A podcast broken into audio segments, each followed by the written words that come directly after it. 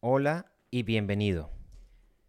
El día de hoy quiero comenzar dándote las gracias por brindarme tu apoyo, por dejarme entrar a tu hogar, por tus palabras de aliento y por el ánimo que me das. Eso me impulsa a seguir eh, esta idea tan maravillosa.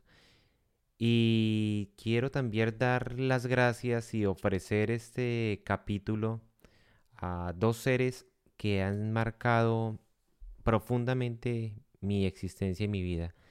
Eh, la primera persona que quiero agradecer es a mi mamá por darme la oportunidad de estar acá viviendo en este espacio-tiempo, por apoyarme y por ser mi primer ejemplo a seguir. Y en segundo lugar quiero agradecer a mi madre, mi madre espiritual, quien también es mi guía, es mi maestro y es un ejemplo a seguir no solo para mí, sino para muchas personas más, quienes han tenido el privilegio de escuchar ese maravilloso mensaje. Gracias a las dos y gracias a ti también por estar acá. Comenzamos.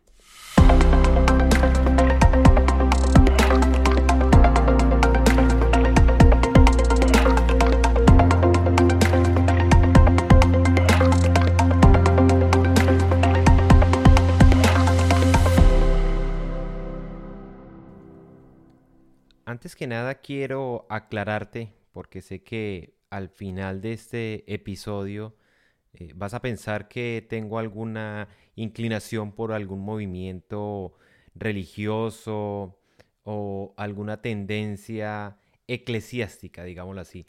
Pero aclaro que eh, no sigo ninguna vertiente religiosa. Eh, no me considero una persona ni católica, ni cristiana, ni practicante tampoco. Simplemente como te lo dije antes, soy curioso, pero sí tengo muy claro mi base, y mi base es el amor. Y esa es la pregunta de hoy. ¿Qué es el amor? El amor o buscar la definición de amor en el mundo actual no tiene ningún sentido, pues eh, hay mucha distorsión y hay mucho malentendido con esta palabra. La definición que más me gusta y la más adecuada de qué es el amor, la encontré en el libro del planeta que llaman, o la Biblia también. En este, en este documento se recopilan, o en este libro se recopilan muchas informaciones que son interesantes. No, como les dije al principio, no, no soy católico, pero en este libro se encuentra mucha información de nuestra historia. Por eso a veces me remito a él a buscar datos. Y buscando datos me encontré con Pablo, Pablo de Tarso. Pero ¿quién fue Pablo de Tarso? También en la iglesia católica lo conocen como San Pablo o el apóstol Pablo. Nació en Tarso, lo que actualmente es Turquía, en, el año entre el 5 y el 10 después de Cristo. Y falleció en Roma entre el año 58 y 60 después de Cristo. Para los historiadores es muy difícil calcular estas fechas porque no se tiene un registro preciso de las fechas, ya que los documentos son muy antiguos, ¿no? Pero hay una forma de calcular ese, esa fecha y esto me pareció muy curioso porque en una de las cartas que él dejó, que fue la epístola a Filemón, se declara anciano y esta carta la escribió estando preso. Para aquella época, alcanzar la ancianidad era tener 50 o 60 años nomás. Este señor Pablo fue muy importante porque fue el fundador de las comunidades cristianas, las primeras comunidades cristianas.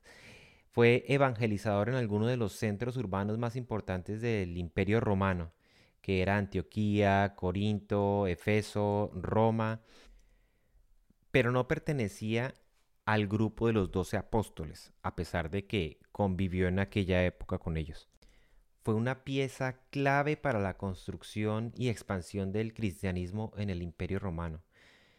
Es famoso porque es el autor de varias epístolas como la de los romanos, los corintios, gálatas y otros que no quiero nombrar porque me enredo, las palabras se me enredan.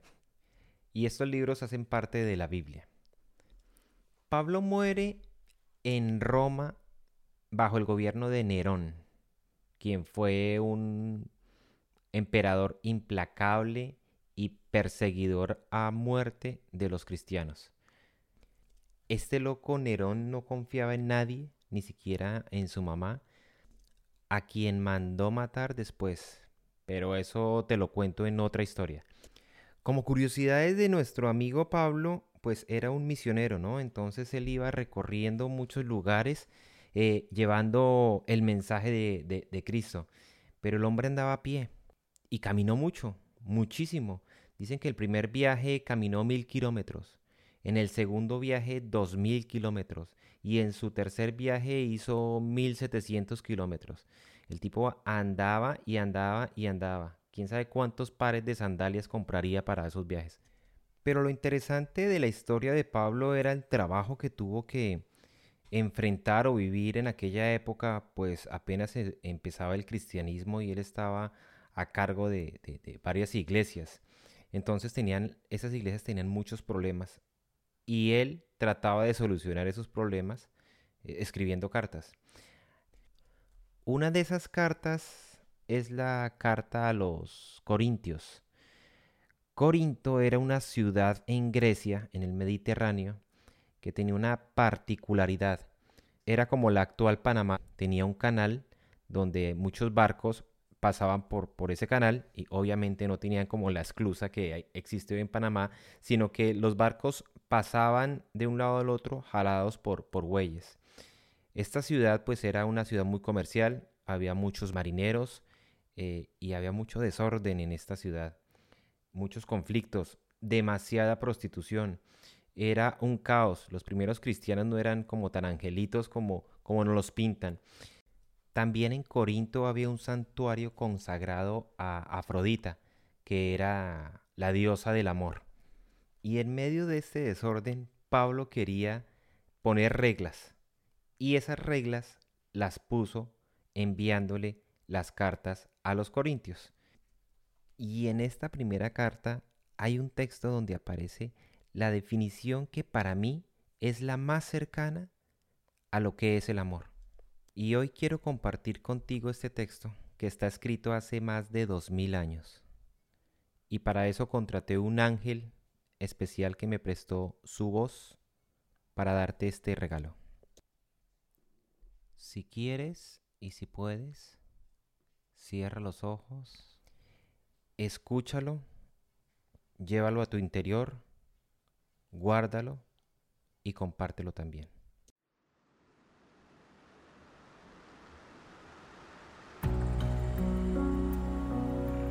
Aunque yo hablara todas las lenguas de los hombres y de los ángeles, si no tengo amor, soy como una campana que resuena o un platillo que retiñe. Aunque tuviera el don de la profecía y conociera todos los misterios y toda la ciencia, aunque tuviera toda la fe, una fe capaz de trasladar montañas, si no tengo amor, no soy nada. Aunque repartiera todos mis bienes para alimentar a los pobres y entregara mi cuerpo a las llamas, si no tengo amor, no me sirve para nada. El amor es paciente, es servicial. El amor no es envidioso, no hace alarde, no se envanece, no procede con bajeza, no busca su propio interés, no se irrita, no tiene en cuenta el mal recibido, no se alegra de la injusticia, sino que se regocija con la verdad. El amor todo lo disculpa, todo lo cree, todo lo espera, todo lo soporta. El amor no pasará jamás. Las profecías acabarán, el don de lenguas terminará, la ciencia desaparecerá, porque nuestra ciencia es imperfecta y nuestras profecías limitadas. Cuando llegue lo que es perfecto, cesará lo que es imperfecto. Mientras yo era niño, hablaba como un niño, sentía como un niño, razonaba como un niño, pero cuando me hice hombre, dejé a un lado las cosas de niño. Ahora vemos como en un espejo, confusamente. Después veremos cara a cara. Ahora conozco todo imperfectamente. Después conoceré como Dios me conoce a mí. En una palabra, ahora existen tres cosas, la fe, la esperanza y el amor.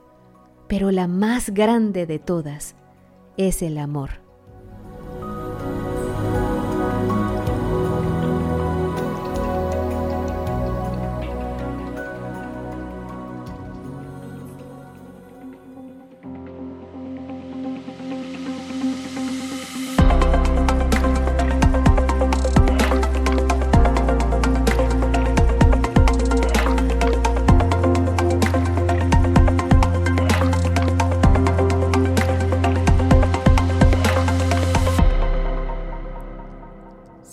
Te estremeció, quiere decir que cumplí mi objetivo. Esta premisa es en lo que me sustento para hacer. Este texto no es cristiano, ni católico, ni evangélico, ni romano, ni judío, ni musulmán, ni budista, nada de eso. Fue simplemente interpretado por un humano y le pertenece a toda la raza humana es tuyo, llévalo contigo siempre. Y para cerrar, te dejo este decreto. Enseña amor, pues eso es lo que eres. Soy Miguel Plazas y esto es Tales y Pascuales.